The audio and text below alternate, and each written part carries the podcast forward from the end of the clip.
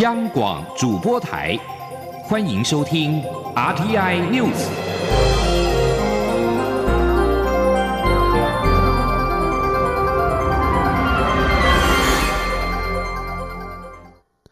各位好，我是主播王玉伟，欢迎收听这节央广主播台提供给您的 RTI News。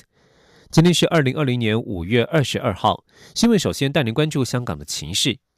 中国十三届全国人大三次会议二十一号晚间举行新闻发布会，会中宣布，今年会期为二十二到二十八号，议程将包括审议备受关注的香港版国安法，也就是全国人民代表大会关于建立健全香港特别行政区维护国家安全的法律制度和执行机制的决定草案。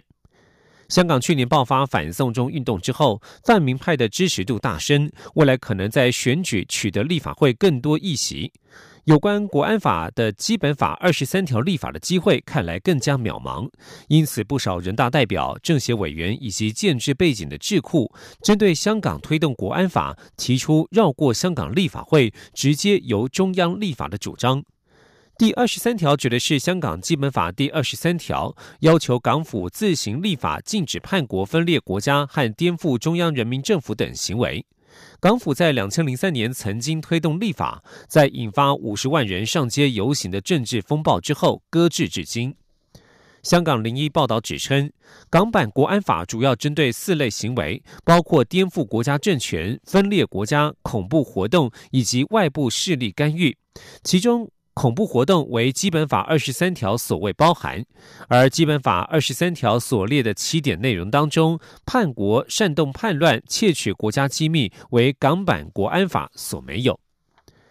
而针对北京当局计划订定港版国安法，香港泛民主派二十一号晚间发表声明，指称此举撕裂了中撕开了中共以刀叉吃人肉的画皮，香港人必须刚毅沉着应对。香港泛民派议员在昨天晚间也举行了记者会，批评“一国一制”正在香港落实，北京完全没有吸取反送中引起香港动荡的教训。民主派立法会议员发表联合声明表示。中国全国人大计划绕过香港立法会订立港版国安法，透过纳入基本法附件三，直接在香港实施，变相为基本法二十三条立法，是公然僭越属于香港的立法权，撕开中共以刀叉吃人肉的画皮，更是无视二十三年来每一次港人走上街头所表达对自由濒临危危险的恐惧。声明指出，国安法下随时以言入罪，而以香港政府目前滥权的情况，多出任何一个权利依依据是黑洞，香港人必须刚毅沉着应对。美国总统川普二十一号表示，假使中国坚持推动实施香港版国安法的计划，美国将会强烈反应。美国共和党与民主党联邦参议员二十一号都表示，他们将提出法案以制裁违反香港独立性的中国官员。美国国务院二十一号警告，若是中国实施无法反映香港民意的国安法，将造成严重动荡。美方与国际社会也会给予强烈谴责。继续将焦点转回到台湾，关注疫情之后的振兴纾困措施。他们已经连续三十九天没有出现武汉肺炎 （COVID-19） 的本土病例。疫情过后将进入振兴阶段。经济部长沈荣金二十一号受访表示，振兴券相关细节虽然还有待行政院拍板，但是目前已经确定采行动支付、电子票证、信用卡与实体纸本四种发放方式。预计七六月宣布之后，七月正式上路。前天记者陈林信宏的采访报道。经济部长沈荣金在五二零内阁改组持续留任，二十一号亲自举行新任期的首次业务汇报。沈荣金受访表示，留任后施政方向定调为内外两件，对内将落实六大核心战略产业，对外则将打造半导体先进制程、高科技研发、高阶制造与绿能研发等四大中心，为台湾产业与经济发展奠定下一个二十年的利基。至于从美中贸易战开打后，台商陆续回流，沈荣基也表示，总投资已经在上周正式突破新台币兆元，且后续还有五十个案子排队等待审核。沈荣金说：“去年我们台商的回流，大概都是以大企业那大企业呢就会带动一波整个产业链的移动。那产业的移动大部分都是中小企业，所以今年呢是整个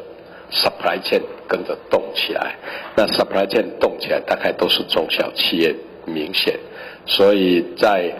五二年的前那个礼拜，就是上礼拜，整个呢三大投资案已经达到一兆零七十三亿。在疫情部分，由于台湾已经连续三十九天没有本土病例，后疫情时代振兴经济快马加鞭。沈荣金受访时也透露，有关振兴券已经依行政院长苏贞昌要求的好领好用、促进消费等三大原则，形式将采行动支付、电子票证、信用卡以及实体纸本发放，预计六月宣布，七月上路，发放金额待行政院敲定。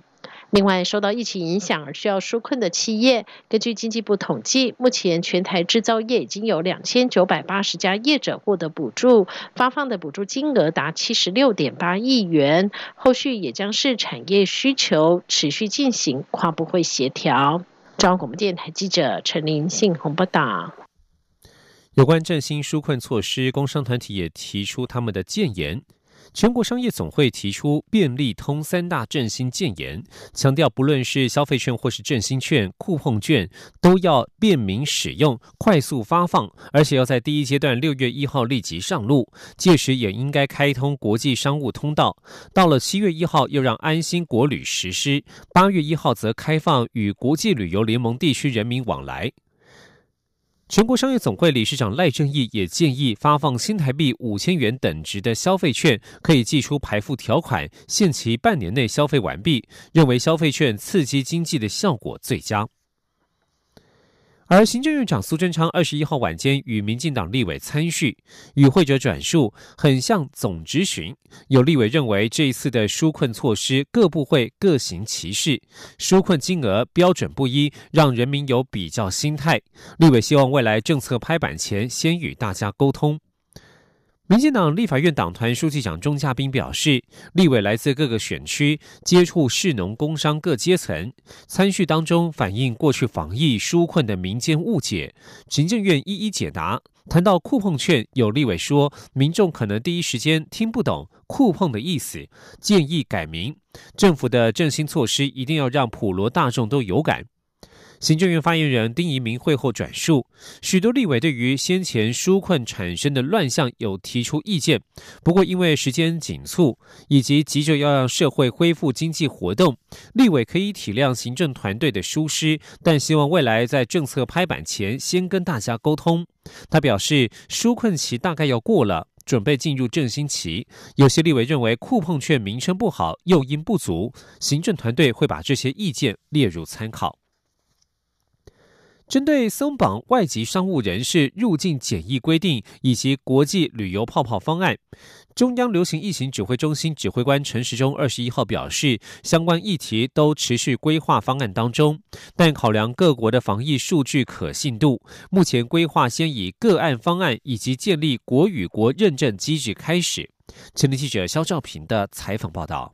中央流行疫情指挥中心研议逐步放松管制，目前考虑对外籍商业人士入境采风险等级区分，并搭配不同检疫强度的配套方案。指挥中心指挥官陈时中二十一号进一步表示，不管是松绑经贸活动，或是国际合作下的旅行泡泡，政府都很有兴趣，也持续规划方案。但考量疫情资讯的可信度，目前请向个案方式办理，暂时不会通案放宽。他说：“好，怎么样来松绑？我们大家用个案先来处理，那观察整个疫情再缓的时候，再公布我们通用的办法。”陈时中说：“检视各国近期疫情发展，政府很难有通用的放宽标准。不过，目前看到纽西兰跟越南的资讯标准，是可以进一步展开出入境的合作。”他说：“哦，但纽西兰当然是不错，可是他前十四天也有十五个案例，那前七天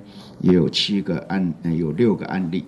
好，那相对的，我们也相信他这些数字的正确性。哈，那是我们现在哈比较看得到的一个标的国了哈，互相可以合作。那越南我们一直认为它也做得不错，它相关的一些哈国民的配合度跟国家的一个封锁的一个强度哈都也相当的够。陈时中主动提了越南跟纽西兰两国，也引起媒体关注。香港、澳门是否有被列为第一波可讨论的国家名单？陈时中会后受访表示。澳门数字相对稳定，但香港则没那么好，只是港澳情况还需要由陆委会持续了解。陈时中表示，如果单从防疫数数据来看，确实很少国家可以达到台湾要求，所以相关放宽办法必须从个案以及从国与国之间建立可互信的认证机制开始。中央广播电台记者肖兆平采访报道。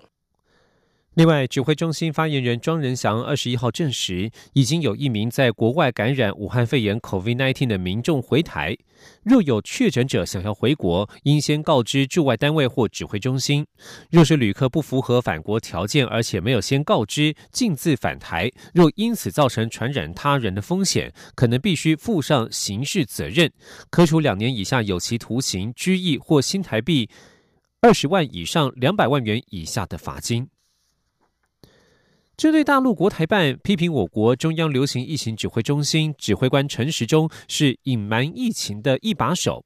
陈时中在二十一号表示，面对未知的新型病毒，人类只能诚实并且谦卑的面对，所以指挥中心的决策也不一定全然正确。而面对批评，政府的态度就是有则改之，无则免之。今天记者肖兆平的采访报道。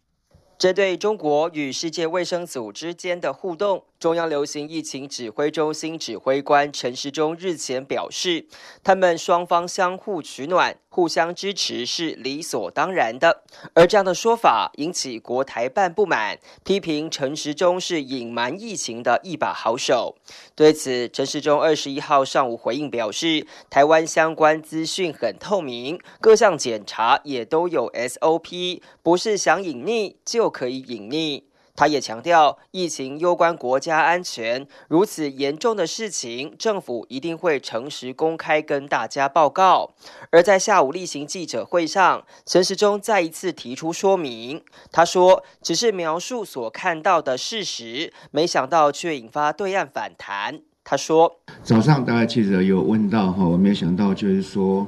我我只是稍微描述一下我的一个一个哈看到的一个事实了哈，那引发。”好，对岸有相关的反弹。陈时中强调，面对新兴且未知的病毒，只能用诚实、谦卑的态度来面对，而这也是指挥中心对抗疫情一直以来的唯一战略。他说：“我们人类虽然现在已经这么进步，可是我们是有相对的，啊，我们的对于整个哈环境、生物各方面的了解，其实是非常的有限。”所以我们在面对这样的一个病毒的抗疫的过程之中，哦，我们只能诚实。谦卑以对了。陈时中也说，正因为面临未知的新兴病毒，人跟国家都会恐惧，不可能完全都没错。所以每一项防疫措施或是决策，有时候确实会有两难且痛苦的决定。因此，面对外界批评，指挥中心态度就是有则改之，无则免之。他也认为，历史会还原真相，只要时间一长，就会看得清楚，自有公断。陈时中更提醒，病毒正在分化人心，呼吁别让对立软化了防疫力量，回归人跟病毒的战役才是防疫正道。中央广播电台记者肖兆平采访报道。继续要关心的是中南部地区的豪雨，台湾地区将持续受到滞留锋面的影响，各地天气不稳定。西南风增强为西南气流之后，今天中南部地区可能出现大豪雨甚至超大豪雨的情况。其中大豪雨的警戒范围，在上午六点三十分最新的豪雨特报当中，包括了高雄市屏东县。大豪雨地区包括了高雄市屏东县，以及这就是这两个地区要特别注意豪雨所带来的灾害。由于气象局预报资料显示，高雄市山区五月二十二号雨量已经达到停班停课的标准，其中茂林、桃园、纳马下区有致灾之余，因此今天停止上班上课。屏东县春日乡市文村今天也停班停课一天。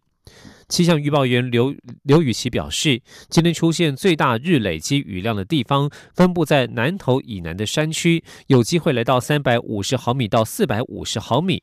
平地的部分，在嘉义以南有机会出现两百到三百五十毫米之间的累积降雨。今天清晨的观测资料显示，嘉义、高雄、屏东山区的日累积雨量都已经超过一百四十毫米。关心国际消息，美国总统川普二十一号宣布，他计划让美国退出与俄罗斯之间的开放天空条约，这将是川普上任以来美国废止的第三项武器控管协议。川普表示，莫斯科当局并未根据这项条约信守承诺。开放天空条约约在一九九二年签署，条约在两千零二年生效。目前有三十四国加入，容许在会员国整体领域展开无武装空中侦察飞行，以搜集彼此的军队情资，是提升相互理解和信任、减少冲突的机会。《纽约时报》报道，川普打算二十二号通知莫斯科当局要退出的决定。华府方面认为，莫斯科正在某些地区部署威胁欧洲的中程核子武器，包括濒临波罗的海海港城市加里宁格勒，以及接近俄国与乔治亚共和国边界处。不过，俄国不允许美国派机飞越这些地区，美国对此感到失望。这里是中央广播电台。大家好，我是康小敏医师。随着台湾疫情趋缓，国内也启动了防疫新生活运动，希望民众安心至餐饮场所用餐。如果是大型的聚餐活动，记得留下联络资讯。用餐前后正确洗手，保持手部卫生，并落实公筷母匙。而餐饮业者除了定时消毒桌面、菜单等器具与环境外，厨师烹调的时候也必须佩戴口罩及勤洗手。有政府，请安心。资讯由机关署提供。是阳光，像台湾之光穿透世界之窗；是阳光，像神鹰翅膀环绕地球飞翔。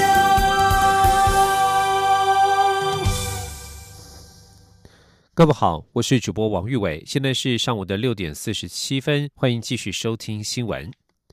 因应议员服务形态改变，内政部部务汇报在二十一号通过修法，在补助议员聘用公费助理总费用不变的前提之下，取消每位议员可聘用助理人数的上限，并且删除每人每月最多支领新台币八万元的规定，并开放聘用非专职助理，以增加用人弹性。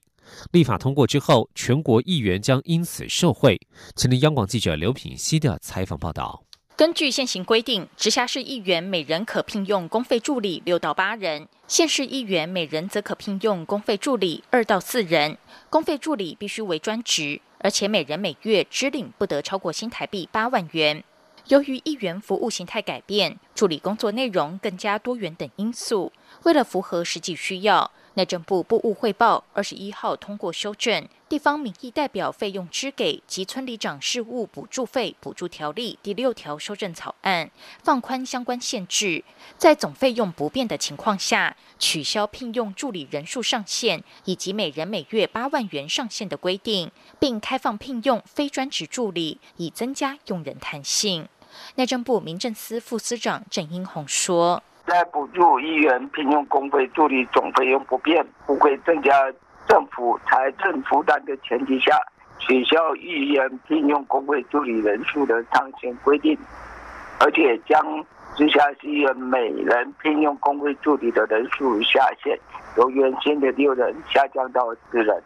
此外，考量议员与公费助理之间属于劳基法规定的雇主与劳工关系，实务上各地方议会也都有编列，议员应负担公费助理劳保费、健保费及劳退金等雇主负担部分费用。因此，这次修法也予以法制化，明定议会应该编列经费，支应劳基法规定雇主所应该负担项目的费用，以完备法规。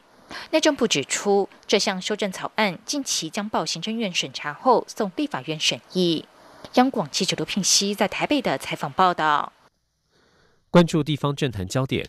高雄市长韩国瑜罢免案将于六月六号举行投票。高雄市选委会二十一号公告选举人名册阅览，初步统计投票人数是两百三十万三百六十二人，经计算出同意罢免门槛是五十七万五千零九十一人。市选委会公告选举人名册阅览到二十一号截止，市选委会初步统计投票人数是两百三十万三百六十二人。根据选办法第九十条规定，罢免案投票结果有效同意票数多于不同意票数，且同意票数达原选区选举人总数的四分之一以上，就为通过。也就是依据高雄市投票人数来计算，罢免的门槛是人数五十七万五千零九十一人，且同意票数要多于不同意票数。中选会在二十一号也发布新闻指出，高雄市第三届市长罢免案罢免活动期间，依法自二十二号开始到六月五号为止，为期十五天。中选会及高雄市选委会提醒，公职人员选举罢免法对于政府机关投票权人、提议人、被罢免人及媒体都有相关的规范，请务必遵守，避免处罚。尽管中央流行疫情指挥中心尚未正式通过文化部所提出的有关艺文场馆防疫措施松绑方案，不过台北市立交响乐团已经等不及，宣布六月五号正式登上国家音乐厅演出，并且依据指挥中心先前的室内场所松绑方向，采实名制、戴口罩、间隔座位方式售票。北市交团长何康国也呼吁指挥中心能够给艺文团体更明确的正面回应。今天，央广记者江昭伦的采访报道：疫情趋缓，许多艺文团体期盼指挥中心也能宣布恢复艺文场馆售票指引，却迟迟等不到指挥中心正面答复。不过，隶属台北市文化局的台北市立交响乐团决定身先士卒，宣布六月五号在国家音乐厅举办乐圣风情日音乐会，参与的还有知名小提琴家曾宇谦。二十号正式起售，不到一天就已经完售。北市交团长何康国表示，虽然指挥中心还没有通过文化部提出的场馆售票演出指引，但先前指挥中心已经宣布松绑室内活动一百人以下的限制和防疫指引方向，因此他们的音乐会也会按照相关规定，包括要求戴口罩、座位安排间隔座等。何康国说：“我们都有配合实名制量体温，然后间隔座，啊，所有的规划都有。音乐厅里面也不会卖。”卖卖食物、饮食都不会，所以这个是是不是可以就是依照这个来做？何康国表示，虽然目前仍无法百分之百确定演出当天观众一定能进场，但很多艺文界已经反映，若六月还不能够开放售票演出，恐怕撑不到下半年。因此，希望指挥中心近期就能公布。此外，何康国也表示，由于很多乐迷很久没有进音乐厅欣赏演出，因此他们特别调降这一场音乐会的票价。仅新台币三百元、五百元，回馈乐迷殷切期待。六月底之后，票价就会恢复正常。事实上，最近不少艺文团体都已经陆续宣布启动演出售票讯息，包括宽宏艺术也是用棉花座的形式先行售票。部分团体虽然没有强制间隔就座，但也希望指挥中心能尽早宣布相关指引。万一有严格的要求，他们也才好提早调整。中国电台记者周伦台北采访报道。台湾世界展望会在二十一号举办第三十一届饥饿三十人道救援行动，抢救脆弱儿童国际记者会。他们表示，除了国内弱势儿童之外，海外更有不少儿童饱受饥荒、战火的威胁。在疫情冲击之下，更需要国人发挥爱心。而为了防疫，今年则是推出了一个人的饥饿三十线上活动，要透过脸书等社群媒体串联爱心，发挥影响力，进一步展现台湾 is helping 的人道精神。前天记者肖兆平的采访报道。海地世界展望会会长李怡凡分享着海地青少年金华森的故事。他说：“因为 COVID-19 武汉肺炎疫情影响，海地所有学校都改为远距教学，但这对金华森一点意义也没有，因为家里没有电，也没有网络。不仅失学，海地更是一个缺水、缺教育且物价高的国家。大多从事非正式经济工作的人民，更不可能保持社交距离。这也让金华森等的多数海地孩子暴露在感染风险之中。不止海地，饱受战火侵袭的也门，还有被蝗虫快速且大量消耗粮食的东非国家，他们除了遭遇这些危机外，也同样面临疫情威胁。弱势的生命等待在台湾伸出援手。展望会会长王伟华说：“我们真的呼吁，在这边大家能够啊，有钱出钱，有力出力啊。那也谢谢大家相信台湾世界展望会，我们非常努力的在这个地方，能够把大家的关心跟爱心。”我们能够透过我们全球的网络来联络，把资源送到最最需要的人的手上。王伟华进一步表示，勤洗手、戴口罩跟保持社交距离都是富裕国家很熟悉的防疫作为，但对于弱势国家跟民众来说，只要隔离一天，很可能就全家挨饿一天。所以现在比过去来说，更是需要提供健康防疫以及粮食的关键时刻。他说：“经济出状况，第一个受伤的就是零工，打零工的机会就没有了。所以他对他来讲，他的经济可能是在第一线就受损了。当然，他第一线受损的话，是我们台湾世界展会就要去直接帮忙的。但是在募款的部分，如果再下来的话，就也就是说，我们这个供给变少了，但是我们需求变高了。所以这边还特别要跟要呼吁大家，在这个时候尤其困难的时候，大家一起来帮忙。”展望会表示，为了配合防疫，今年的饥饿三十以一个人的饥饿三十为名，首度改为线上参与，将从五月二十五号起，透过脸书分享照片、影片的方式来延续活动精神。他们表示会善用民众的报名爱心，让有需要帮忙的海内外孩子不再无以为继。中央广播电台记者肖兆平采访报道。